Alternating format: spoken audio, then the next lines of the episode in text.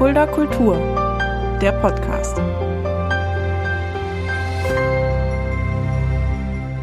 Hallo und herzlich willkommen. Das ist Fulda Kultur, der Podcast. Mein Name ist Shaggy Schwarz und dieser Podcast wird präsentiert vom Kulturzentrum Kreuz e.V. mit freundlicher Unterstützung der Stadt Fulda. In dieser Stadt haben die beiden jungen Männer, die heute bei mir hier zu Gast sind, ja lange auch gearbeitet. Beides waren leitende Redakteure bei der Move 36, die ja vor einiger Zeit eingestellt worden ist. Darüber wollen wir sprechen, aber auch, wer diese beiden jungen Männer sind und was heute aus ihnen geworden ist. Hallo Sascha Pascal Schimmel, hallo Daniel Beise. Moin, grüß dich. Hi, grüß dich, Shaggy.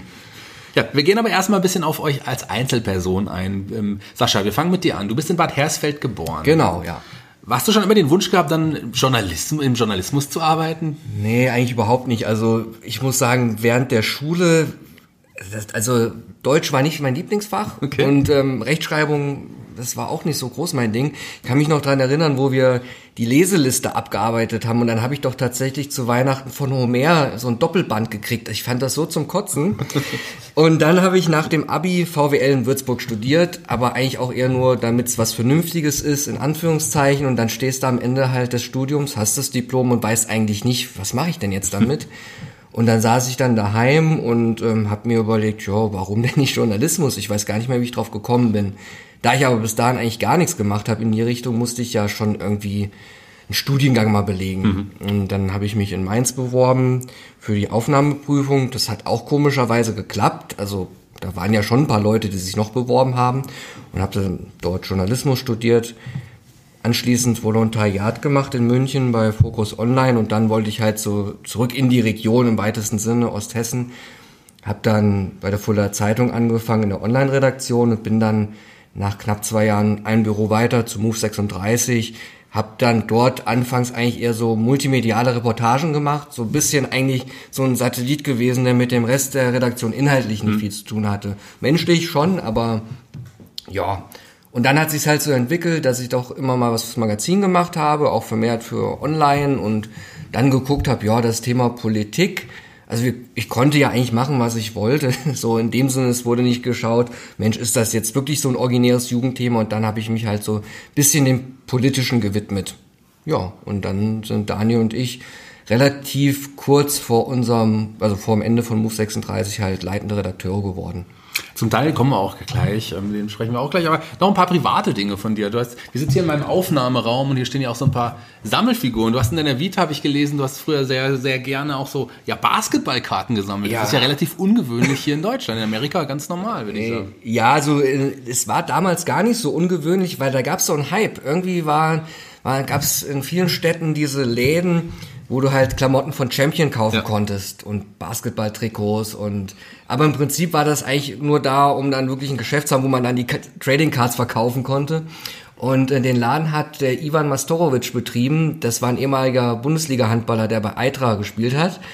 Und ähm, ja, der hat uns teilweise ein bisschen verarscht. Also da gab's die Päckchen gingen dann teilweise so leicht auf, dass ich dachte, Mensch, der hat die doch vorher schon aufgemacht und wir hatten dann so ein Hotpack oder ich mit nur extra Karten, aber nur von den beschissensten Spielern.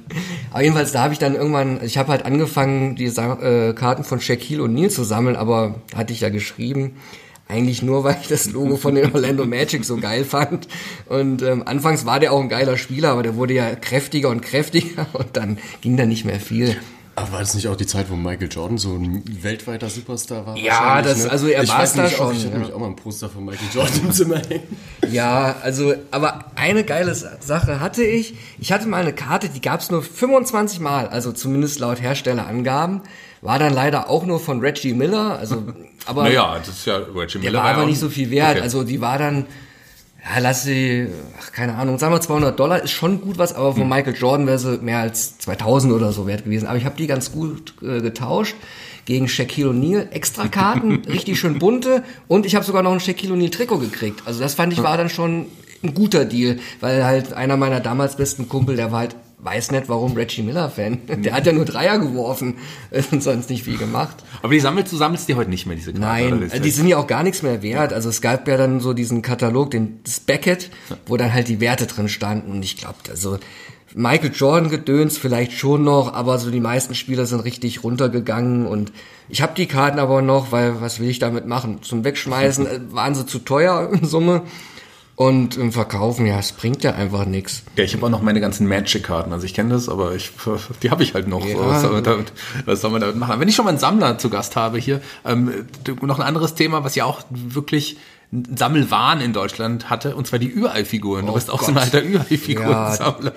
Da, da, da war ich nicht dabei, muss ich sagen. Ja, also ich fand, die sahen ja auch schön aus, Ja. ne? Das muss man sagen. Und das, ich fand die auch damals teilweise echt gut gemacht, weil dann gab's ja diese Sammelserien zu den Disney-Verfilmungen, Aristocats und sowas. Und dann gab's die Fußballschlümpfe, wo dann halt der Schlumpf, also die Figürchen mit Ball Mehrwert waren. Das waren schon echt ganz coole Figuren und ähm, du konntest ja auch noch ähm, beim Schütteln raushören, ist da eine Figur drin, so erahnen. Dann sind wir in den Plusmarkt gegangen, haben uns die Palette genommen, geschüttelt, teilweise auch ein bisschen gewogen, weil wir hatten ja so, so grob ein Gewicht dann, die Ü-Eier. Das geht ja heute nicht mehr. Ich meine, die sind ja auch nicht blöd, die wollen ja auch ihre faulen Eier, sag ich mal so, loswerden, wo dieser Bastelkram drin ist, wo du zwei Minuten bastelst und dann denkst, ja, was mache ich denn jetzt damit? Wegschmeißen, ne? Ja, und da war ich dann auch mal auf Überraschungseierbörsen, also Figurenbörsen und in Hersfeld auf dem Flohmarkt, da stand immer so ein Mädel, ich glaube, das war so eine richtige Außenseiterin, aber die hatte halt alles Mögliche und hat dann immer dann, sie wirkte so richtig stolz. Riesen, riesen Tisch voll mit Überraschungseierfiguren und die dann immer getauscht und verkauft und ich fand sie halt recht unsympathisch, weil die wirkte so wie die Baroness der Ü-Ei-Figuren und ich mit meiner popligen Sammlung, naja. Na, irgendwann ging es ja dann damit auch äh, der Berg ab. Hier, die Zeiten der 3D-Drucker oder was auch alles kam. Fälschungen kamen auf den Markt. Gerade die Ü-Ei-Sammlerszene ist ja total zusammengebrochen. Naja, gut, da wird ja auch eine Illusion geraubt, ne? das ist ja, da bricht eine Welt zusammen, ne? Ja, wer hätte gedacht, dass wir hier mal über Ü-Ei sammeln? Ich habe übrigens, um, da, da bleiben wir noch mal ganz kurz, Daniel, wir kommen gleich zu dir. Ja, kein ähm, ich habe ja immer, so ähnlich, ich habe ja natürlich auch Ü-Eier gekauft, weil ich wollte ja auch immer die Figuren haben. So letzten Endes sind die dann auch irgendwo gelandet. Ähm, so die ganz alten habe ich tatsächlich noch so alte, ganz alte Schlümpfe oder doch diese Zwerge, ganz, die sind super alt irgendwie. Die muss ich mal rauskramen. Ähm, die sind bestimmt einiges wert mittlerweile. Egal. Jedenfalls ähm, habe ich dann immer das siebte Ei immer nur rausgesucht. Und ich hab nicht, weil in jedem siebten Ei, so, und das habe ich dann immer nur geschüttelt. Und entweder hat es noch was geklungen oder nicht. Und wenn, wenn, wenn man gedacht hat, oh, da könnte eine Figur drin sein, habe ich mir das gekauft. Ja. Wie ist deine Ü-Ei-Beziehung, lieber Daniel? Du, ich bin äh, gar kein Sammler. Ich weiß nur, mir kam jetzt äh, die Diddle, Diddleblätter-Sammelei in der Grundschule in den Sinn. Gott, äh, ja, das war, äh, hat schon Ausmaße angenommen damals, das waren wirklich äh, viele. Äh, also mein Bruder und ich hatten jeweils äh, zwei große Ordner, beziehungsweise, nee, also zusammen, ähm, ja. Darfst eigentlich keinem erzählen, ne? Sascha, Sascha lacht auch zu, also, auch zu Recht. Ich würde sagen, was ist noch schlimmer als Ü-Ei-Figuren Ja, Diddle-Sachen sammeln. Und dann auch noch Papierblätter, gell? Das Ja, ja, es ja wenigstens Sticker es gewesen also wenn man so drüber nachdenkt, eigentlich ziemlich, naja, gut. Also zu Hause hat Daniel natürlich noch so in Klarsichtfolie die ganzen Zettel. Ja, so natürlich, klar. Sie schreibt nur darauf. Die auf Termin. Ja. Weise, du bist in Licht geboren und äh, wie Richtig. ging's bei dir los? Du hast ja auch, äh, auch nicht sofort mit, äh, mit den, der Geburt angefangen, Dinge zu schreiben. zu schreiben. Nee, ich bin nicht mit Zettel und Stift auf die Welt gekommen. Auch nicht mit Diddlezetteln. Ähm, nee, also ich war ähm, ja auf dem Gimmi in Nidda und äh, tatsächlich in der Oberstufe hat mir ähm, Deutsch äh, angefangen sehr viel Spaß zu machen. Ähm, insbesondere eigentlich jetzt weniger die schriftlichen Klausuren, sondern eig- eigentlich so die Diskussion. Auch Ethik hat mir da sehr viel Spaß gemacht. Witzigerweise fand ich ähm, Geschichte damals noch sehr uninteressant. Ich kann mich noch gut erinnern, in der 10. Klasse, glaube ich, war es, habe ich mit meiner Patentante, die hat Germanistik und auch, glaube ich, Geschichte oder zumindest ein paar Geschichtsmodule belegt, ähm, Geschichte gelernt für eine Klausur und habe ich damals gesagt, was interessiert mich das eigentlich irgendwie? Was ist, ist, ich war zwar schon politisch interessiert, aber noch nicht so geschichtlich. Tja, und äh, kaum war das Abi vorbei, habe ich in Gießen Fachjournalistik Geschichte studiert, ähm, weil ich dann irgendwann auch geschnallt habe, wie wichtig Geschichte ist, um Politik heute zu verstehen und auch umgekehrt natürlich. Ähm, und da, es hat sich dann einfach auch irgendwie ein Interesse von alleine entwickelt. Ich habe immer auch mit den Eltern Nachrichten geguckt und war da relativ ja, politisiert einfach durchs Umfeld. Und äh, anderer Punkt, weswegen ich dann auch schon vorm Abi wusste, dass ich in Journalismus will, ist auch tatsächlich meine Patentante und ihr Mann, die seit Jahrzehnten bei der Gießener Allgemeine arbeiten. Und da habe ich auch schon vorm Abi Artikel für die Lokalredaktion der Gießener Allgemeine geschrieben. Und ähm, ja, in Sachen Studium habe ich mich dann für Gießen entschieden. Kein Journalismusstudiengang, kein sehr praktischer, sondern es war wirklich ein historischer Studiengang, weil eigentlich, eigentlich, weil ich nur in der Nähe bleiben wollte und die Einfachheit hatte, äh, bei Großeltern in einem großen Haus unterzukommen.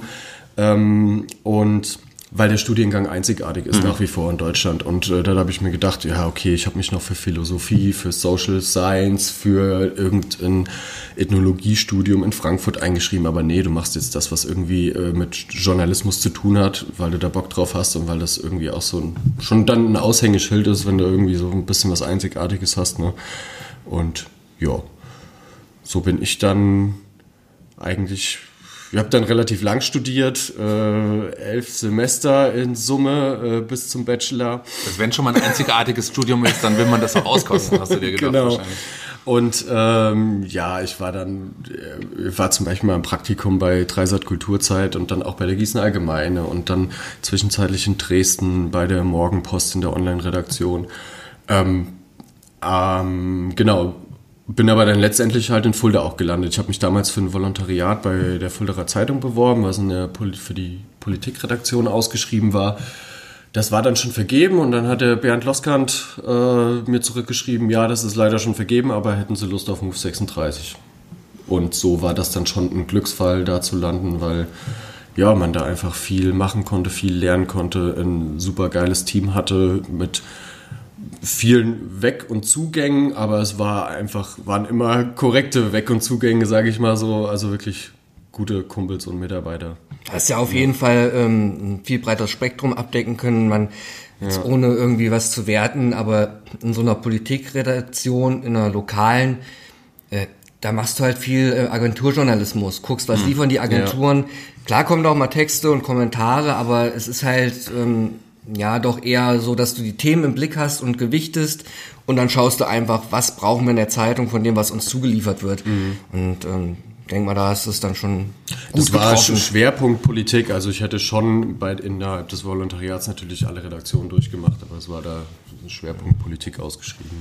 Ja. Bleiben wir doch auch gleich bei der Move 36, wo wir da schon mal angekommen sind. Ähm, auch bleiben wir auch bei dir, Daniel, erst noch mal ganz kurz. Als du dazu kamst mit deinem, also dass du dein Volontariat dort begonnen hast, da gab es die Move auch schon, ne? Da ähm. Das war, ja, schon vier Jahre gab es. Okay. 2015 kam ich, 2011 ist sie gestartet. Und was waren so dann deine Aufgaben in, in, in der Zeit am Anfang?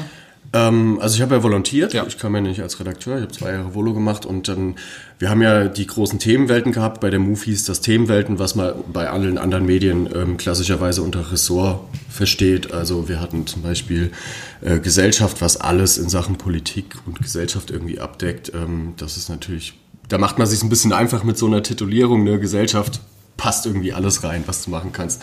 Wir hatten aber trotzdem natürlich einen eigenen Bereich Kultur zum Beispiel. Mhm.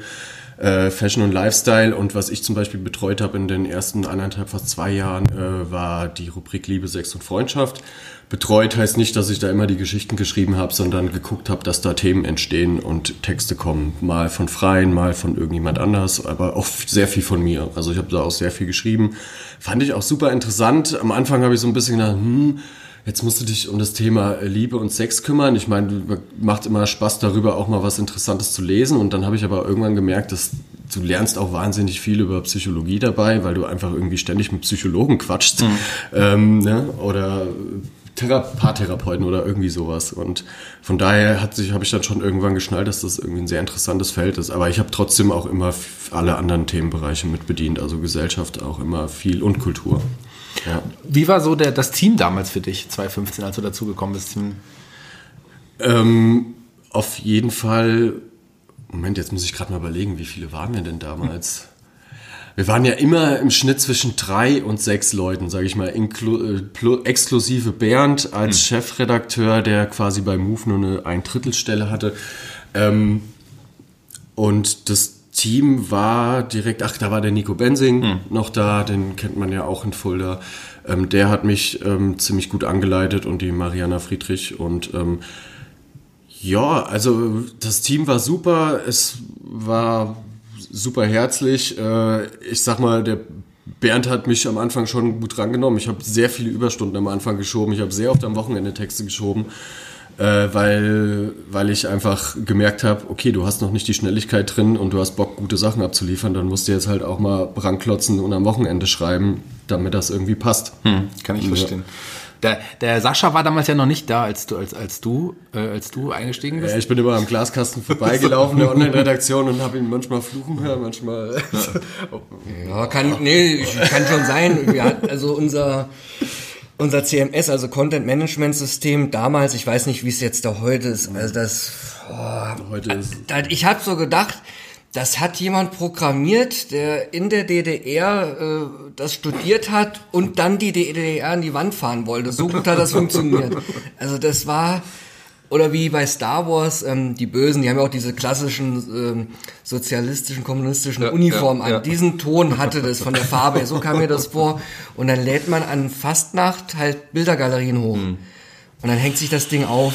Du, und dann hängt sich's aber nicht nur fünf Minuten auf. Also es ist, ach, hättest du es mal nicht erzählt. Ich hatte schon wieder vergessen.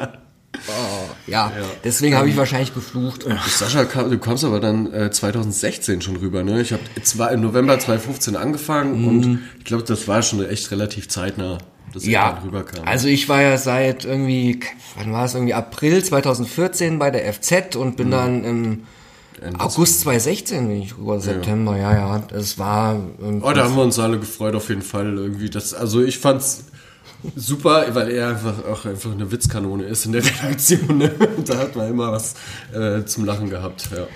Ja, ja, das fehlt jetzt natürlich so ein bisschen. Ne? Also Mhm. erstmal zum einen, ja, die Witzchen sicherlich, aber ich habe jetzt auch gemerkt, die Wochen oder Monate, die ich halt nicht die verschiedenen Leute um mich herum habe, Mhm. ich bin jetzt so thematisch auch einfach nicht mehr so breit aufgestellt. Also vieles, was jetzt so unsere Mhm. Zocker, die halt die Videos geschnitten und aufgenommen haben, so gebabbelt haben, Mhm. was mich ja eigentlich persönlich nicht so interessiert, aber ich habe es dann halt mitgekriegt und das kriege ich jetzt alles gar nicht mehr mit. Es ist schon so ein Verlust, muss ich sagen. Ja, jetzt sitzt ihr mal wieder hier zusammen. Bestimmt auch, auch ganz schön, euch dann auch mal so Ja. wieder direkt zu sehen. Aber kommen wir auch gleich auf die Zeit nach Move, kommen wir auf jeden Fall auch gleich nochmal zu sprechen. Aber kommen wir jetzt mal, äh, Sascha, wie, was waren so deine ersten Aufgaben, als du dann zu Move gewechselt bist? Und Ja, das hatte ich ja eben schon angedeutet. Also im Prinzip ähm, war meine Aufgabe, ja, in Anführungszeichen neuartigen Journalismus auszuprobieren. Also da war das Thema halt multimediales äh, Storytelling. Also nicht, dass du sagst, ich mache ein Video, das ist für sich abgeschlossen, sondern du hast einen Beitrag, der besteht aus Videos, Fotos, Grafiken, auch mal einfach nur eine Audiofile und Text und das sollte ich kombinieren. Und da wollten wir halt gucken, wird's gut angenommen. Also im Prinzip war ich in, in so eine Move-Mogel-Packung am Anfang. Das Label war auf meinem Vertrag oder so, das stand da drin, aber eigentlich war ich so ein einzelnes Projekt. Ja, und dann hat sich's halt dann so ergeben. Also das habe ich gemacht, so, so Reportagen geplant. Ich war zum Beispiel mit dem Joscha, unserem Videokollegen, mit einem Urban Explorer unterwegs, haben uns verlassene Orte angeguckt. Ich habe ähm, ein paar Monate eine krebskranke Frau begleitet, die dann auch am Ende gestorben ist. Also die Themen waren schon echt super. Leider so hatten wir halt nicht so die, die große Resonanz, weil wir einfach nicht diese Reichweite haben. Ich denke mal, wenn das irgendwie über, über ähm, die FZ gelaufen wäre und, und über die Kanäle verbreitet worden wäre, dann wäre es vielleicht noch ein bisschen also publiker geworden. Aber die Erfahrung war trotzdem gut, weil ich habe vieles gelernt, auch ähm, im Schnitt so ein bisschen was, Bildbearbeitung.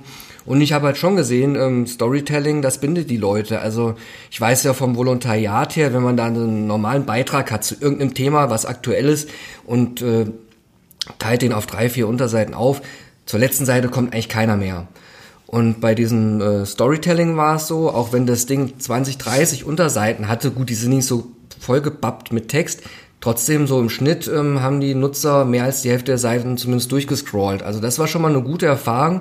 Erfahrung, wo ich dann gemerkt habe, ja, so kann es funktionieren. Gut, man braucht dann natürlich das Umfeld dafür, ja, aber das war schon echt nicht schlecht. Ja, und dann ging es halt los irgendwie. Ich weiß gar nicht, wie es gekommen ist ob es dann auch mit Abgängen zu tun hatte, dass ich halt zumindest mehr im äh, Online-Bereich unterwegs war. war echt so eine Eigendynamik. Ne? Ja. Das hat, äh, wir haben dich auch öfter gebeten, kannst du mal das dann vielleicht noch fürs Magazin mitnehmen. Dann war der Toni irgendwann weg. Mhm. Ähm, dann hatten wir diese so einen Kollegen ein Jahr lang, der irgendwie halt ja was ein bisschen schwierig war und dann war er nach dem Jahr auch wieder weg. Also schwierig in dem Sinne, dass äh, man nicht so richtig zusammengearbeitet hat, sondern nebeneinander gearbeitet hat. Mhm. Und ähm, ja, das ähm, irgendwie hat es dann echt äh, die, die, die heraus, also es war dann gefordert irgendwie auch und nötig, dass wir da noch Unterstützung fürs Magazin und die Online-Seite bekommen. Es war natürlich dann auch diese eine Geschichte, als der dritte Weg hier groß aufmarschiert ist. Da hatte ich mit Joscha, Felix und Steffen halt so diesen Livestream zur Demo geplant mhm. und natürlich vorher noch Berichte geschrieben, recherchiert zum dritten Weg und irgendwie hat es dann ab da wurde es glaube ich mehr, auch ja. dass ich dann auch mehr fürs Portal gemacht habe, also für die Website und klar Print, also dadurch, dass wir halt weniger waren und dann immer mal neue kamen und dann die waren auch unerfahrener, dann bin ich dann halt auch gern mit eingesprungen. Ne? Das ist ja, ja Käse, ich sage, das ist jetzt euer Bier. Also, ne? Wie habt ihr die, die Stellung der, der Move 36 im eigenen Haus eigentlich gesehen? Ja gut, das ist jetzt ein bisschen schwierig. Also es, naja, sagen wir so, die FZ dominiert halt alles, sagen wir mal so. Und ähm, ich denke mal, die Stellung hätte einen Ticken besser sein können, weil die Leute, die unsere Sachen gelesen haben, die fanden es ja tatsächlich gut. Und ähm, da haben wir auch viel Lob gekriegt, natürlich nicht in der Breite, weil viele kannten uns gar nicht. Ähm, das ist dann ein bisschen schade, will ich jetzt aber keinen jetzt direkten Vorwurf machen. Ist halt, die FZ ist da die Cash-Cow immer noch, da kommt's Geld rein und naja, ein bisschen besser zusammenarbeiten hätten wir bestimmt gekonnt, aber okay, es haut halt nicht immer so hin, wie ich es mir jetzt wünsche. Ja. Ja, das kann man so sagen. Hm. Ähm, mit der Zeit, ihr habt schon gesprochen, gab es ja auch immer Abgänge, hohe Fluktuation auch so ein bisschen im Team. So mit der Zeit habt ihr aber, seid ihr in verantwortungsvollere Positionen gerückt. Also jetzt zu Ende wart ihr beide ja auch leitende Redakteure. Wie sah da eure Arbeit dann genau aus?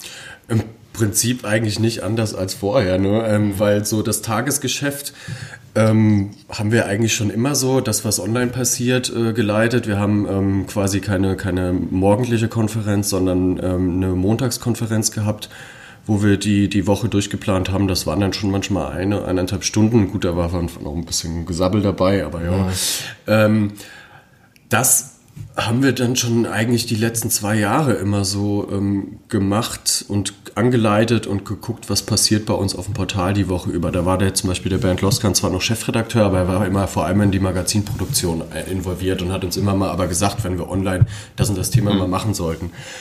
Ähm, als es dann offiziell oder was wir auch eigentlich alle Aufgaben, die dann eigentlich war die Stellung zum leitenden Redakteur nur, dass wir den Wisch in der Hand haben, die Aufgaben, die wir vorher schon gemacht haben, quasi nochmal äh, verschriftlicht, dass wir das irgendwie auch ähm, bewiesen haben. Was wir immer schon gemacht haben, ist Praktikantenanleitung äh, und mhm. Volontärsausbildung. Das hat schon immer dazu gehört. Also wenn du dann selber Redakteur wurdest, ähm, was bei mir dann zum Beispiel noch hinzukam, ähm, wo ich dann auch zeitweise echt mal gestresst war und der Sascha mich auch ein, zwei Mal zur Seite genommen hat, zum Glück so, da bin ich auch froh drum, dass wir da so einen offenen Umgang hatten, da ich auch schnell mal ein bisschen cholerisch werden kann oder ein bisschen patzig.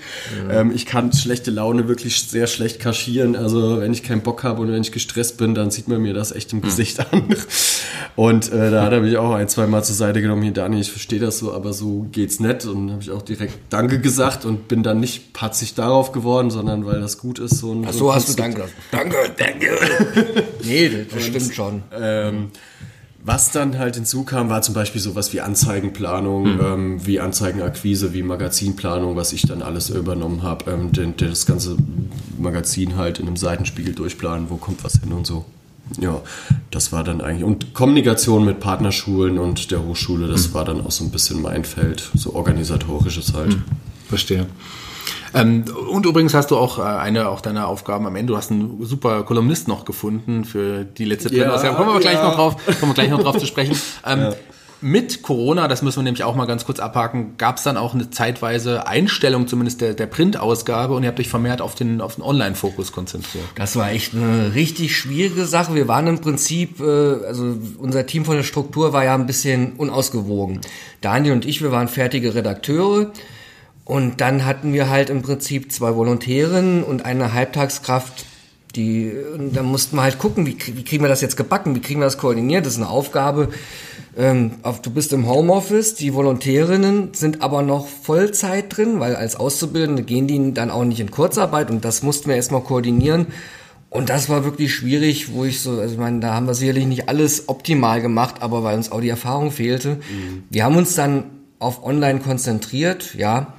Das stimmt, ähm, aber es war leider auch nicht so viel möglich, wie wir gerne gemacht hätten, weil so tiefe Recherchen ähm, hätten viel Zeit gekostet und dann wäre auf dem Portal weniger passiert. Also ja, es kam dann, das kann man schon mal sagen, zwischenzeitlich auch die Kritik, ja, beim Move passiert ja irgendwie nichts gerade auf dem Portal. Ähm, gut, da haben Sascha und ich die Entscheidung getroffen, ja gut, dann machen wir es halt so, auch wie die Portale, die auf Reichweite ausgelegt sind. Wir, wir hauen jetzt Pressemitteilung raus. Mhm. Ähm, wir schreiben das natürlich dazu. Das war immer unser Anspruch, äh, wenn eine PM wir nichts groß damit zu tun haben und die veröffentlichen, bisschen Vorspann umschreiben, dann schreiben wir auch Pressemitteilungen dahin. Das machen ja manche Medien nicht so richtig ähm, konsequent. Und dann haben wir halt irgendwie am Tag anstatt ein, zwei, äh, vier bis fünf Meldungen gehabt. Aber das toll, ja, Pressemitteilung, die du sowieso bei der FZ und bei Osthessen News lest. Und das war nicht unser Markenkern. Ne? Unser mhm. Markenkern waren ausrecherchierte, längere Geschichten.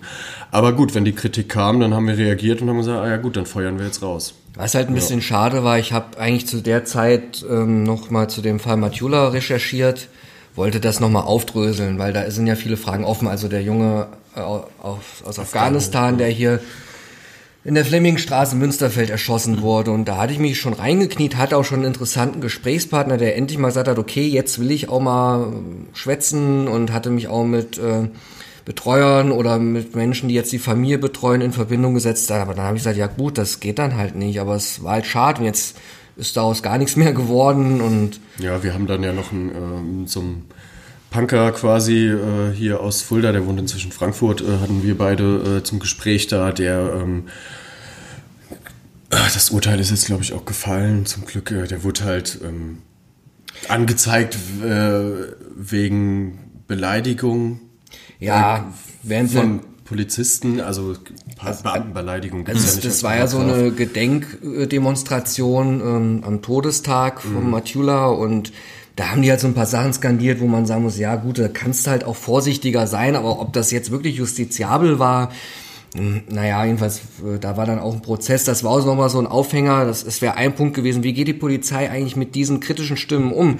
War ja nicht das Einzige, die haben ja vom Bell Tower, äh, diesem Portal, dem Unabhängigen, da, die haben sie auch angezeigt, da gibt's einen Prozess, da waren sie hier äh, in Neukirchen, äh, oder im, im Haunetal ähm, haben da einen Redakteur ähm, daheim aufgesucht, praktisch so mit also wie vielen Leuten. Äh, da, da waren Vor Vorgänge, die ich, die ich halt echt gerne nochmal beleuchtet ja. hätte, aber da hatten dann ja die Pressemitteilung Vorrang. Ja, ja, ja. ja. Also man merkt halt, dass nicht nur kulturell, sondern auch politisch mit der Move 36 ein ganz wichtiges Press, äh, Pressemittel hier in der hiesigen Landschaft fehlt, in der Presselandschaft. Also das, das äh, merke ich auch, wenn, wenn ich euch da so, so reden höre. Eine Printausgabe, da kommen wir nochmal dazu, gab es dann ja noch und da habe ich tatsächlich eine Kolumne schreiben dürfen, eine Kulturkolumne, die auf länger angelegt war, aber ja. eine Printausgabe ist es dann noch geworden und ich glaube mit Redaktionsschluss oder kurz danach oder kurz als Herausgabe habt ihr plötzlich erfahren, ja, äh, die Move 36 geht nicht weiter. Wie war das für euch? Ja, wir haben montags den Geschäftsführer bei unserem Chef sitzen sehen. Dienstags sind wir in Druck gegangen, glaube ich. Nee. Nee, Quatsch, wie war es nochmal? Dienstag ähm, hat unser Geschäftsführer uns dann informiert. Ach genau. Und ähm, ja. ich weiß nicht, ob wir äh, ein paar Tage später sind wir noch gar nicht in hm. Druck. Es war noch gar nicht alles fertig. Also ein paar Sachen mussten wir schon noch machen. Ich weiß nicht, ob die Woche drauf Druck war, aber ist ja wurscht. Hm. Kurz darauf war jedenfalls Druck. Hm? Ja, also ich muss ehrlich sagen, also ich, für mich kam es jetzt nicht mega überraschend. Aber ich bin auch so einer, wenn er irgendwie Anzeichen sieht und dann, dann arbeitet das in mir und dann erwarte ich halt immer was, ob ich da immer richtig liege, wahrscheinlich hoffentlich nicht. Aber es war halt dann so eine Sache, wir hingen dann halt so in der Luft. Ähm, das war halt echt nicht schön. Also sowieso die ganze Zeit schon die Corona-Kiste, ähm, Homeoffice, Kurzarbeit, wo halt nicht so viel Support kam für uns und dann jetzt dann das noch und keiner wusste, ja, wie ist das denn? Wann hört es wirklich auf? Wie geht's weiter mit denen, die noch Volontariat machen mhm. zum Beispiel? Ja, und das ist halt dann, das war einfach nicht schön, aber jeder, der seinen Job verliert, fühlt sich wahrscheinlich nicht wohl dabei, ne?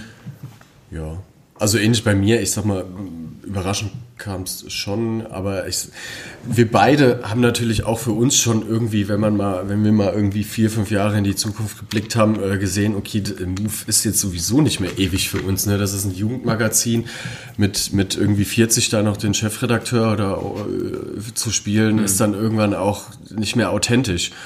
Ähm, und also ja, je nachdem, was es. Sascha Lobo läuft auch immer noch um die ja, genau. nach der Geburt. Also, der ist auch schon 60 gefühlt, oder? Ja, also, ähm, ja, und ich sag mal, klar, Jobverlust ist, denke ich, immer kacke. Es war jetzt meine erste Erfahrung in ja. diesem Sinne. Ich bin jetzt Anfang 30. Ähm, Gut, aber ich sag mal, aber die, die, die, ja, die Kommunikation zum Beispiel des ganzen Prozesses da hätte, also da hat man gemerkt, also wirklich, äh, es hätte besser echt, laufen können, echt ne? lief einfach echt daneben so. Ähm, ja. Es gab ja auch Stimmen, die gesagt haben, die Move 36 ist aufgrund ihrer politischen Stellung eingestellt worden. Das Ach, ist natürlich, so Bullshit, das, da können wir natürlich jetzt mal sagen, das ist nicht der Grund. Nee, also äh, Das ist wirklich. ich hätte es mir sogar vorstellen können, aber es war definitiv nicht der Grund. Da, das war wirklich äh, eine betriebsbedingte Sache. Den Verlagen generell geht's aktuell nicht gut. Die haben jetzt den dritten heftigen Schlag innerhalb, also seit 2000 erst kam ähm, der große, das große Attentat mit den Twin Towers, also äh, äh, ne? da sind die Anzeigenerlöse weggebrochen. Gut, dann die Stimmt, ja, ja, Digitalisierung, ja. wo einfach was Lukratives wie Autoanzeigen, Miete und so, das ist einfach online tausendmal geiler. Mhm. Ne? Für die, und das fällt weg. Dann kam die Finanzkrise, da ist es nochmal eingebrochen und jetzt halt Corona. Also es hat sich nie wieder erholt und ähm, deswegen, das ist einfach. Also ich glaube, ich, das- ich kenne kenn keine andere äh, Erklärung und deswegen glaube ich, dass einmal das wirklich betriebsbedingt ist und es ist halt eine, ja, kannst du nichts machen. Musst halt dann gucken, dass du einsparst, damit Ich du halt mal, das Große ne, irgendwie nicht gefährdest und diese, diese Wahrnehmung, dass wir links sein, ist ja auch, sage ich mal, also ich kann es für mich persönlich sprechen, ich mache da auch kein Hehl raus, ich bin eher eine linke Socke als jetzt irgendwie ein Marktradikaler. Ähm, das sage ich auch so frei Schnauze. Ähm, aber eine politische Richtung hat unser, wir haben ja auch keine politische Agenda. Also das ist halt wirklich eine Behauptung von Leuten, die sich nicht mit der Medienwelt auseinandersetzen, was ja okay ist, wenn man da kein Profi ist. Aber dann sollte man wirklich vorsichtig sein mit solchen Quatschbehauptungen. Ähm, wir haben eine politische Linie, wenn wir Kommentare schreiben, wenn wir Kolumnen schreiben, weil das Meinungstexte sind, aber wenn wir sachliche Gesellschaftsgeschichten hier regionale liefern, dann ist das, also was heißt dann, war das im weitesten Sinne immer sauberer, möglichst objektiver. Es gibt ja nie eine hundertprozentige Objektivität oder Neutralität, aber äh, Journalismus. Ja. Ähm, also, Ja, was ich mir vorstellen kann, dass manche denken, weil wir ja schon immer mal auch so Fulda stellt sich quer als Thema hatten, das ist jetzt hier so, also manche Nazis haben das ja dann im, im Netz geschrieben, das wären wir hier die Presseabteilung von denen. Also ich hatte so viele Themen auf dem Tisch, die ich nicht gemacht habe, nach Hinweisen, weil ich dachte, hm, das, da glaube ich jetzt nicht dran. Oder ich habe ein halbes Jahr gewartet. Also zum Beispiel die Sache, wo ähm, der Staatsschutz bei der einen Dame im Bürgerbüro war. Da habe ich ewig gewartet, weil ich dachte, das will ich genau wissen. Äh, Ist, ist das überhaupt berichtenswert? Und dann kommen halt so Äußerungen, aber auch nicht nur von Leuten, die jetzt einfach sagen, nö, ich bin halt eher konservativ, sondern es gibt auch eigentlich welche, die sich mit auskennen müssten, uns einordnen können Da müssen. kann man ja schon mal sagen. Also du hast ja tatsächlich mal eine Mail von einem Polizisten da dann äh, bekommen, irgendwie von wegen, ähm, wir würden ja hier Linksextremismus, ähm, jetzt mal. Ja, es war ein ehem- ehemaliger Polizist aus Hühnfeld. Genau, Ja. ähm, Linksextremismus völlig außer Acht lassen und solch, so ein Kram. Nein, das Ding ist einfach Rechtsextremismus, das muss man auch immer mal klar sagen, ist natürlich viel präsenter als Linksextremismus und die Zahlen sprechen da auch für sich und dann muss man als Medium auch entsprechend reagieren und diverse Themen stärker gewichten und weniger stärker. Also man muss halt auch mal So einfach ist das und das checken halt irgendwie viele nicht, die immer mit dieser, mit dieser Keule daherkommen, die echt völliger Also Bullshit wenn man ist. jetzt über, über Rechtsextremismus berichtet, dann weiß ich nicht, warum da irgendjemand in Schutz genommen werden soll. Ja. So klingt das. Und wenn ich jetzt einen Bericht über Rechts, Rechtsextremismus mache, dann heißt das ja nicht, dass ich jemanden, der konservativ unterwegs ist, sage, ja, was du machst, das ist ja nicht okay, sondern ich sage einfach, wenn jetzt jemand rassistisch ist oder sogar noch ähm, körperliche Gewalt ausübt, ja sicher, dann berichtet man drüber und jeder kann sich ja mal ehrlich fragen, äh, erinnert er sich oder sie sich an ein linksextremistisches Ding hier in der Region? Also ich will nicht sagen, ich würde mich freuen, weil ich freue mich, dass es nicht so ist, aber dann hätte ich halt auch natürlich darüber berichtet. Natürlich, aber ja. aber ja, ich weiß halt nicht. Ich denke, es sind halt aber auch nicht die, ist auch nicht die Mehrheit, die halt so ja, unterwegs war. also vielleicht darf man denen auch jetzt gar nicht so viel Raum geben. Diesen. Wir haben jetzt auch äh, lang genug auch über die Move und, Ja, und, ja, so weiter klar. geredet. Wir wollten ja auch jetzt nicht nur über die Move 36 reden. Ihr habt ja noch ein anderes Leben auch danach noch Mhm. irgendwie gehabt. Du, Daniel, hattest deinen Lebensmittelpunkt ja mittlerweile nach Fulda auch verlegt gehabt Mhm. und äh, für dich war das natürlich, gut, du kommst aus, äh, Sascha, du kommst aus, aus Bad Hersfeld, Mhm. jetzt nicht ganz so weit weg, aber so, äh, du bist äh, auch extra hierher gezogen und dann war das weg. Wie, wie ging es danach für dich weiter? Äh, ja, gut, das Witzige oder das irgendwie, ja, was irgendwie in dieses Krisenjahr auch dann so reingepasst hat. Ich bin ähm, im Sommer umgezogen. Ich hatte endlich Bock auf eine größere Bude. Ich war in einem einer schönen innerstädtischen, sehr verwinkelten Wohnung, hatte aber mal Lust auf mehr Platz und dann habe ich im Sommer völlig enthusiastisch nach Wohnungen gesucht und war so richtig im Umzugsmodus und hatte Bock. Bin dann umgezogen im September und drei Wochen später hatte ich die Kündigung auf dem Tisch. Weißt du, ziehst du eine größere Wohnung, kostet mehr Geld, hast noch eine Küche reingebaut und dann hast du die Kündigung auf dem Tisch. Das war dann halt irgendwie ziemlich scheiße. ähm, ja. Und ähm, wie war eigentlich die Frage? Naja, wie es dann für dich weiterging. Also da, ja, wie es weiterging, ja. Ähm, ich habe dann erstmal rumgedümpelt, sage ich mal, in der Arbeitslosigkeit. Ähm, war jetzt auch, ja, es war schon erstmal richtig scheiße. Ähm, es ging mir erstmal auch an die Nieren, so wirklich einen Monat lang, weil das Team auch so super war, weil ich keinen Plan hatte, wo es hingeht, weil ich gerade umgezogen war, weil Corona war, also ich brauche ja jetzt nicht irgendwie so alles auflisten. Ne? Die Probleme kennt ja jeder auch vielleicht von sich so. Und ja, dann habe ich erstmal angefangen rum zu telefonieren in Fulda. Ich glaube, ich habe ja auch dir geschrieben ja, sogar. Oder wir haben uns unterhalten, genau. Ich habe dir gesagt, hier Leute, wenn ihr irgendwas hört in Sachen Presse, Medienarbeit, ähm, ja, meldet euch. Und ähm, dann irgendwann halt auch mit dem Arbeitsamt zu tun gehabt. Ne? Und dann habe ich aber auch ziemlich zeitnah die Möglichkeit bekommen, quasi äh, erstmal ein Videointerview mit dem Geschäftsführer ja, äh, des MDV-Verlags halt von der Gießener Allgemeine mhm. zu führen. Und dann war ich auch noch mal vor Ort in Gießen und habe mit dem Marc Schäfer, äh, der Chefredakteur, äh, Chefredakteur des, der Stadtredaktion, gequatscht und ähm, habe da jetzt halt einen Jahresvertrag und kon also in Vertretung auch leider oder ja halt für einen längeren Krankheitsausfall eine Kollegin hat ähm, ist da fällt da jetzt länger aus und ähm, ich habe da jetzt eine 80% Stelle und es macht super viel Spaß direkt von Anfang an. Das Team ist sehr herzlich, sehr offen. Und kann auch gleich wieder mit großen Geschichten loslegen, was das Schöne ist an der Gießener Allgemeine. Ähm, das ist auch von der Geschäftsleitung so gewollt. Vor ein paar Jahren haben die da umgesattelt und haben diesen ganzen Termin- und Vereinsjournalismus eingestampft. Natürlich gibt es den noch, mhm. es gibt aber inzwischen halt eine Seite aus den Vereinen mhm. ähm, und nicht mehr diese ganzen Pups-Geschichten. Ähm, Klar musst du das den, den Lesern, äh, gerade beim Lokalblatt, ver, verklickern, den Verein und so, aber die haben das halt irgendwie echt ganz gut gemacht, dass die äh, Erzählgeschichten noch aus dem hintersten Pupskopf mhm. liefern. Also wirklich schöne, längere Stücke. Das bedeutet mehr Arbeit, aber es bedeutet auch mehr Spaß an der Arbeit. Ähm, ja, und in dem Sinne bin ich da echt froh jetzt und äh, kann da gut arbeiten und ich hoffe, dass ich da vielleicht irgendwie so auch ja, dass die mich da behalten wollen, dass ich da landen kann. Irgendwie zieht es mich jetzt gerade wieder tatsächlich nach Gießen, weil ich da auch einen großen Freundeskreis mhm. noch habe äh, und äh, immer auch am Anfang von Fulda nach Gießen gefahren bin zum Feiern zu meinen Kumpels so und ja. Vermisst du Fulda so ein bisschen auch? Gut, ich bin ja jetzt, äh, ich habe meine Wohnung behalten ja. hier, ähm, weil ich nur den Jahresvertrag habe und bin in, in Gießen bei den Großeltern untergekommen in der eigenen Wohnung und ähm, bin jetzt jedes Wochenende noch in Fulda, irgendwie drei, vier Tage. Immer, äh, drei, drei Tage. Und ja, äh, ich hatte am Anfang nach der Kündigung echt so die Einstellung, nee, ich will in Fulda bleiben. Ich habe mir fünf Jahren endlich mal auch ein bisschen Freundeskreis aufgebaut. Hm. Ähm, so, und nee, eigentlich wird sie hier bleiben. Aber was machst du hier? Hm. Werbung für irgendein Unternehmen, Pressestelle. Ja, ist mit Sicherheit quasi von der ähm, äh, reinen Arbeit her, beziehungsweise vom Anspruch her, von der Technik her sicher interessant, wie bereitet man Medien, wie bereitet man Content auf.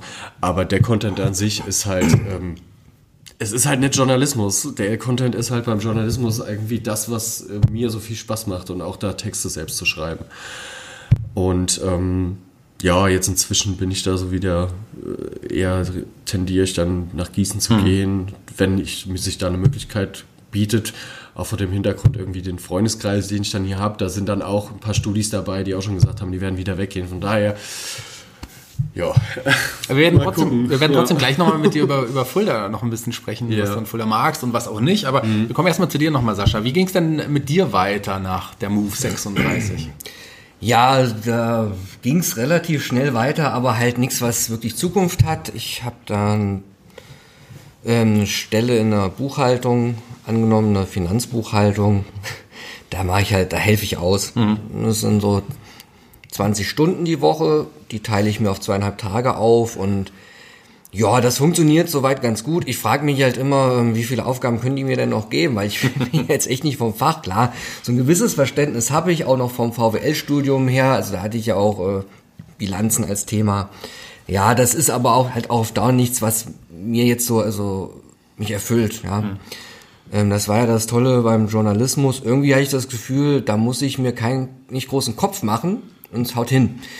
Ja, und jedenfalls mache ich diese Sache in der Buchhaltung und habe halt so ein paar Projektchen. Also ähm, eine Website haben wir gestaltet für einen Bio-Honig, äh, für einen Bio-Imker ist ja klar, dass der Honig macht.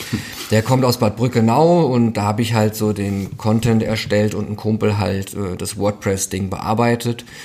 Ähm, das lief ganz gut. Jetzt ähm, arbeite ich an einer Podcast-Reihe Kollegen hier unter, unter genau. uns. Genau, ja. aber es ist halt kein Gesprächspodcast, es ist im Prinzip eher so ein, wie man sich so einen Radiobeitrag mhm. vorstellt. Es ist eine Mischung aus Hörspiel und ähm, ja, äh, Gegenwartsgesellschaftsding. Also kann ja schon mal grob verraten, es geht um Rabanus Maurus und um den, diesen Herrn ein bisschen spannender zu machen, schauen wir, wo gibt's Gegenwartsbezug. Mhm. Und da habe ich, äh, gestern war es, also am Freitag, den 29. Ähm, mit einem jungen Mann gesprochen, der vor ein paar Jahren aus Afghanistan ähm, nach Deutschland gekommen ist. War ein bisschen falsch, also er ist erst in Iran, da war ein paar Jahre und dann halt weiter. Mhm. Und da hat sich so ein bisschen die Parallele zwischen Rabanus und ähm, so einem jungen Menschen, ob es jetzt wirklich gelingt, weil also bisschen widerspricht sich auch die Historie dieser beiden Personen, aber es gibt eine Ähnlichkeit. Und ähm, so soll es in den anderen Folgen dieses Podcasts auch sein. Ähm, das Theater mittendrin wird historische Szenen dazu liefern und auch äh, musikalische Untermalung. Bin ich super froh, dass die mit an Bord sind. Also das könnte ich gar nicht leisten. Das ist so, fast wie so ein Feature, oder? Ja, es ja. ist so eine Art Feature und ja. Ähm, ja, also ich bin gespannt. Also ich glaube, das wird echt hörenswert und äh, ja, das ist halt so eine Sache. Dann ergibt sich demnächst vielleicht eine Möglichkeit, da kann ich auch noch nicht so ins Detail gehen, ähm, dass ich bei einem, wie nennt man das denn, in einem Verein halt was mit äh, bezüglich politischer Bildung mache. Und ich habe noch so ein eigenes Projekt, ein privates, da geht es um die Geschichte meines Großvaters. Da recherchiere ich, äh, möchte auch in die äh, Stasi-Unterlagen gucken. Das Ding werde ich eh schreiben und dann möchte ich es einer großen Zeitung anbieten. Und vielleicht ergibt sich zwischendurch noch was, aber an sich hätte ich schon gern wieder äh, einen journalistischen Job oder äh, halt mit Medien. Also ich kann mir auch vorstellen, Marketing zu machen, aber dann halt nicht einfach nur Pressemitteilungen rausknallen. Also hm. Kannst du dir eigentlich vorstellen, so Remote-Journalismus jetzt nur von daheim aus? Weil nee, nicht, ja nicht auf Dauer. Also das geht mir so richtig auf ja, den Sack. Das ist mir auch, ey, scheiß Homeoffice.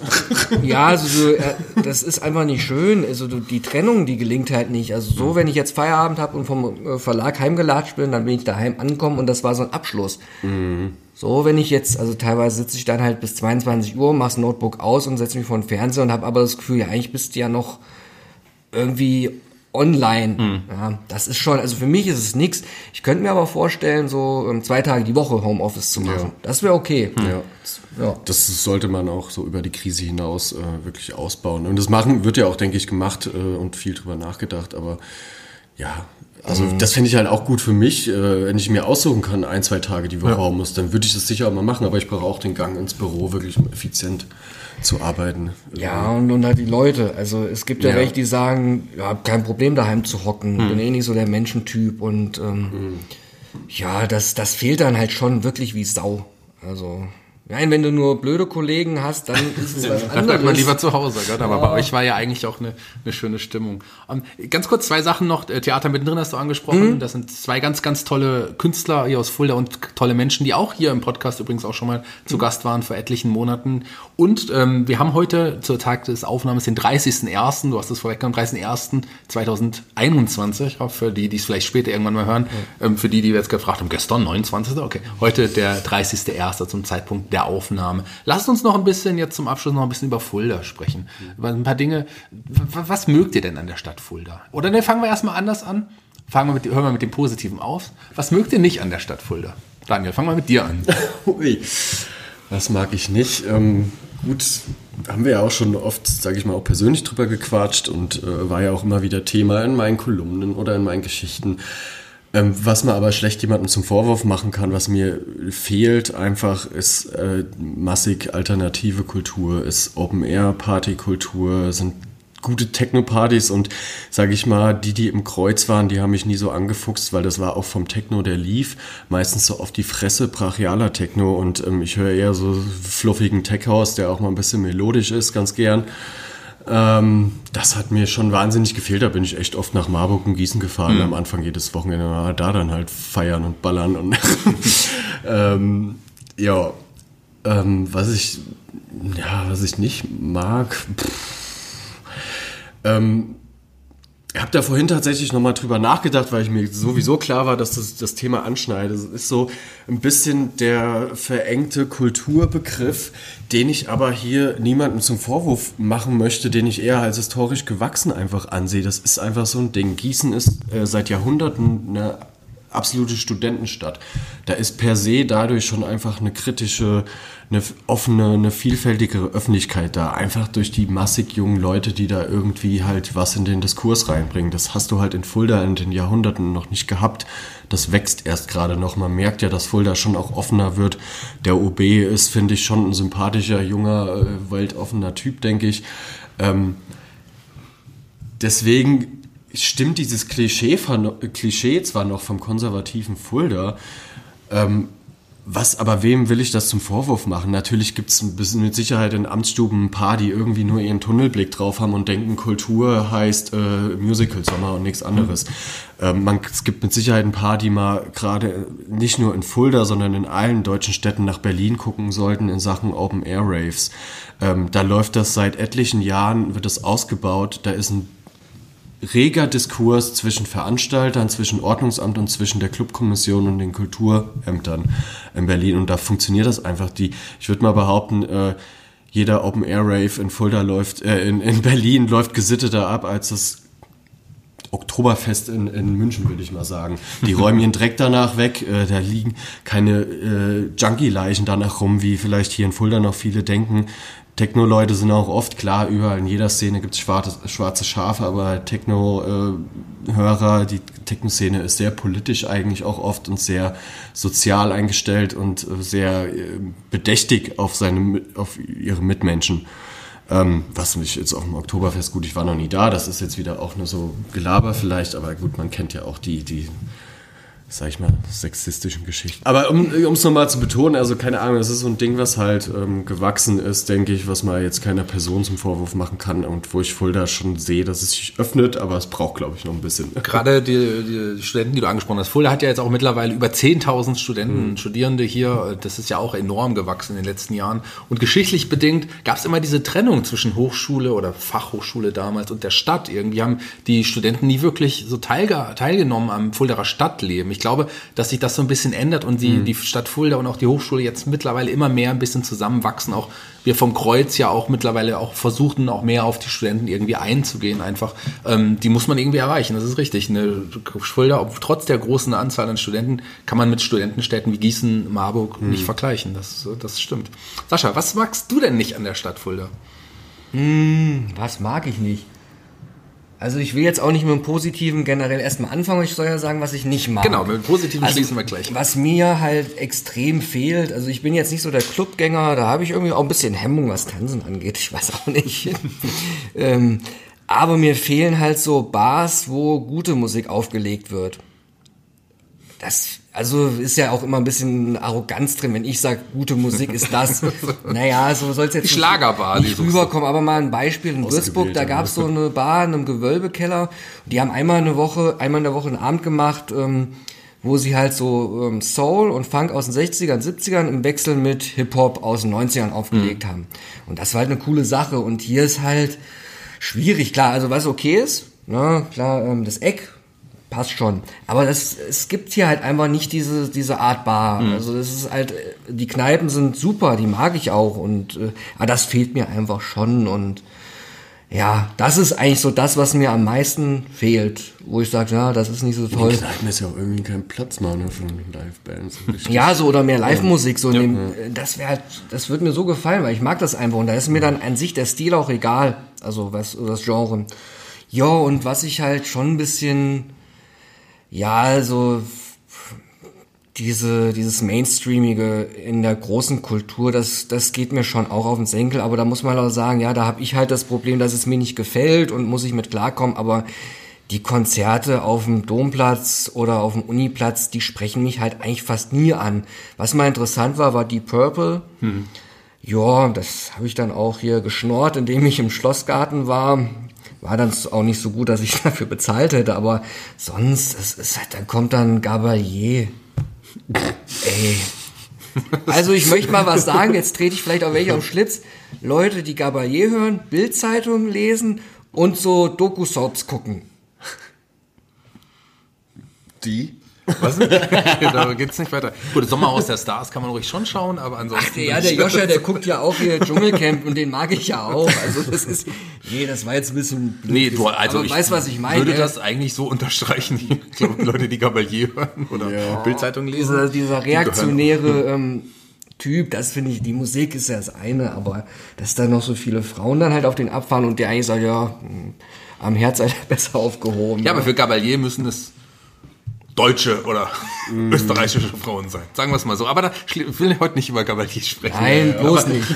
Was mögt ihr beide äh, an Fulda? Ich mach weiter.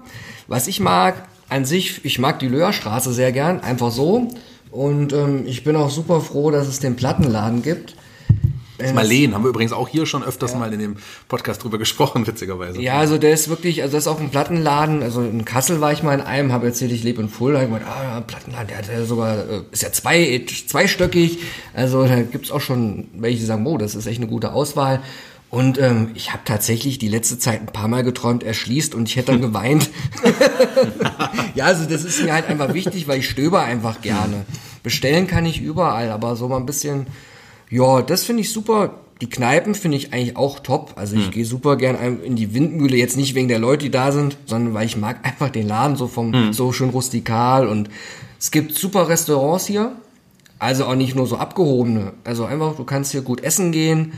Bist auch zackig an sich im Stadion in Frankfurt, auch gut. Und also es gibt viel, viel mehr, was mir an Fulda gefällt, als wo ich sage, das gefällt mir nicht, weil ich muss auch sagen, für die Größe der Stadt und ähm, für die Lage, ich meine, Osthessen ist jetzt halt kein Ballungsgebiet, hat Fulda schon viel zu bieten. Auch der Einzelhandel ist ja an sich top. Also wo gibt's denn in der Stadt der Größe einen expliziten Skaterladen mhm. noch? Zum Beispiel. Das ist schon nett verkehrt. Also deswegen, also im Großen und Ganzen finde ich es top. Ähm, wie gesagt, so ein bisschen das Kulturelle, was ich mag, halt ähm, Bars mit bisschen exklusiverer Musik, das wäre halt toll, Live-Musik oder DJs, die mal wirklich in der Kiste kramen und halt nicht nur das spielen, was eh bekannt ist. Mhm. Ja, das, das ist so das, da würde ich mich dann noch mal wohler fühlen. Wie, wie ist es bei dir, Daniel? Ähm, ja, so zum Beispiel mal alle Leute, die ich mal so eingeladen habe über die Jahre nach Fulda zu kommen, immer zu besuchen hier, ähm, war so meistens der erste Spruch, die noch nie hier waren oder irgendwann vor 15 Jahren mal, ach, Fulda ist ja echt schnieke, Fulda ist ja echt hübsch, Fulda ist ja echt schön, ne, wenn man so durch die Innenstadt stiefelt und das mag ich auch ähm, sehr gerne. Und ähm, ja, wie der Sascha eigentlich die Kneipen auf jeden Fall und die Restaurants, wobei ich jetzt nicht so der, der, der äh, große Essengeher bin. Ja, die reicht ja eine Curry King und gut ist. Ne? Ja, ja, genau. Ich koche mir eine Curry King. Ja. ja. Ähm, ansonsten finde ich eigentlich so im Großen und Ganzen, dass man von der Lebensqualität hier sehr viel hat. Ähm, ja. Ja, also ist, du hast halt eine, eine, hohe Lebensqualität, einen hohen Lebensstandard, das muss man schon sagen. Ähm, ich glaube, der Landkreis hat nach wie vor die niedrigste Arbeitslosigkeit oder ganz Hessen, ich ja. weiß es jetzt nicht. Ähm, und dass man irgendwie schnell in der Natur ist, das also, mag ich. Ähm, das, deswegen wäre auch Groß, also was heißt Großstadt, hätte ich, hätte ich auch Bock drauf. In Frankfurt auch mal über die Jahre habe ich es bin ich da, glaube ich, ein bisschen offener geworden. Ich glaube, so nach dem Studium habe ich direkt gemeint, ey, Frankfurt, ne, das ist mir too much. Aber ähm, ich kenne Frankfurt auch nicht sonderlich gut. Aber das mag ich halt, wenn man schnell in der Natur ist auch. Und was ich halt in Fulda, also ich finde es auch mal wichtig, mal so ein bisschen diese Vorteile wegzulegen und zu sagen, ich gucke jetzt einfach nur, was gibt's hier nicht.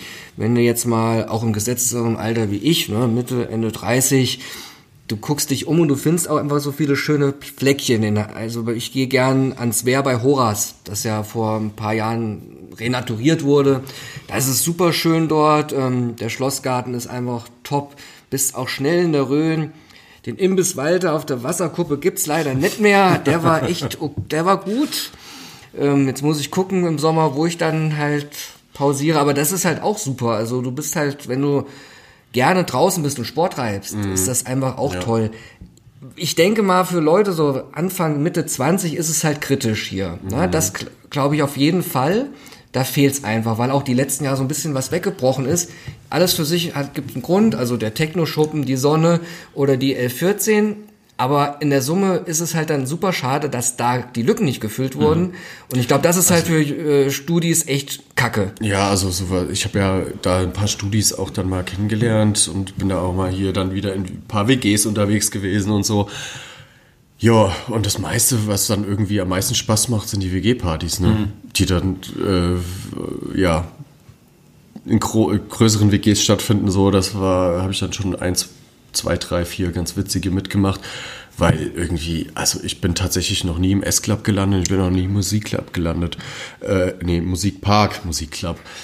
Also S-Club äh, würde ich mich fühlen wir auf dem Kindergeburtstag, muss ich mal sagen. Warst du noch nie da?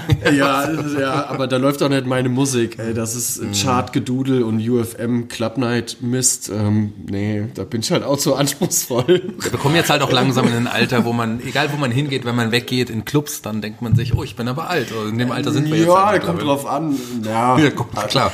Gut, wenn du einen guten Techno-Schuppen, wenn du ins Robert Johnson nach Frankfurt fährst, da bist du dann schon eher in, im Durchschnitt. Also, Beispiel, ich weiß jetzt vor ein paar Jahren irgendwie nochmal im Löwen und an sich finde ich das Konzept super und ich finde es auch schön. Ja. Aber ich stand da, zum einen waren alle größer als ich, das ist nichts Neues. Aber die waren auch alle so viel wie so viel sie größer waren, so viel waren sie auch jünger. Mhm. Also und ich stehe dann da und kann damit einfach nicht so viel anfangen. Aber das ist ja eher so ein Problem für mich, wo ich sage, ja. ja. das passt dann halt einfach nicht mehr so. So ein Zwischending fehlt dann einfach, was halt ähm, bisschen Stil hat, Ne? Also jetzt im Oberbayern kann man hingehen, aber ist es auch nicht so mein Ding. Aber da wären wir vom Alter her wahrscheinlich, würde das passen. Ja, da geht man aber auch nur mit ab einem gewissen Promillegrad. Ja, ja und da kann man auch im Eck bleiben. Ja. Ne? ja gut, das Eck macht ja dann irgendwann zu, dann geht man ins, ins Oberbayern. Das ist Fulda. Also wir, klar, wir haben jetzt auch viel über Fulda ein bisschen gemeckert, aber unterm Strich lieben wir Fulda alle. Da gehe ich auch davon aus, dass das bei euch genauso ist. Also ich, ja. ich fühle mich hier wirklich wohl. Also ich und ich finde, äh, Kritik kann man immer üben, weil die bringt ja auch voran. Ja. Und ähm, ich werde ja auch kritisiert von Leuten, die mich mögen. und dann denken die ja auch nicht hier, die hassen mich. Also von daher, ja. Also Liebe weiß ich nicht. Ich bin nicht so schnell verliebt, aber ich weiß es doch sehr zu schätzen, hier zu leben. Du fühlst dich auf jeden Fall ich wohl. Auf jeden Fall, ja. Aber wohl habe ich mich auch übrigens mit euch beiden heute hier im Podcast gefühlt. Schönen Dank, dass ihr euch die Zeit genommen habt. Jeder Gast hier bei Fulda Kultur, dem Podcast, darf sich einen Song für die Spotify-Playliste, die dort unter dem Namen Fulda Kultur auch zu finden ist, raussuchen. Welchen Song hast du dir denn ausgesucht, Daniel? Ich habe mir von der Stoner Blues Rock Band äh, Green Leaf ähm, Trades and Passes rausgesucht. Ich, ähm, sind Schweden, glaube ich. Ähm, und die habe ich 2016 auf meinem ersten Herzberg auf der äh, Freak Stage gesehen und die haben mir am Samstagabend nach drei Tagen schon konstantem äh, Schnaps und Bierpegel wirklich beim Sonnenuntergang äh, den Sound um die Ohren geblasen. Das hat so Spaß gemacht. Das war so ein geiles Ding und die haben die fetzen einfach. Ja das Herzberg Festival haben wir hier auch schon mal im Podcast geredet. Also hört euch da auch noch, noch mal rein, wenn ihr es noch nicht getan habt. Ich bin etwas überrascht. Ich dachte, jetzt kommt ein Techno-Song, Sascha. Hast du das auch gedacht? nee, nee, nee. Ich weiß ja, der Daniel, also der hört sehr viel ja. Stoner Rock und ja. generell Rock. Also das ist, er ist jetzt nicht nur so ein ja. äh, Technoider. Tum, tumber Typ da. Ne? Das, ja. ist vielleicht auch wichtig für die, die dich nicht kennen, die ja. nicht nur ja. den, Techno-Stempel jetzt aufgedrückt haben. Nee, das, ja, ja. Sascha, welchen Song hast du dir denn ausgesucht? Also ich habe mir von Garland Green äh, ausgesucht, ähm, I Can't Believe You Could Me. Das ist ein alter Soul-Heini, also so 60er, 70er.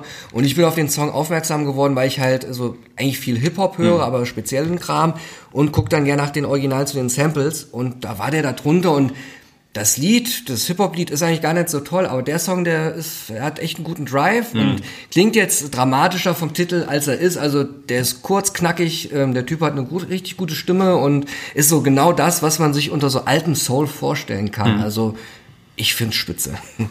Sehr gut. Dann vielen, vielen Dank. Vielen Dank, dass ihr da wart. Es hat mir sehr, sehr viel Spaß gemacht. Ein sehr unterhaltsamer Podcast ist entstanden. Vielleicht hört man euch in dem Bereich auch nochmal irgendwie, irgendwo. Hat sehr viel Spaß gemacht mit euch. Die abschließenden Worte gehören euch. Ihr dürft uns, euch vielmehr von den Hörern verabschieden.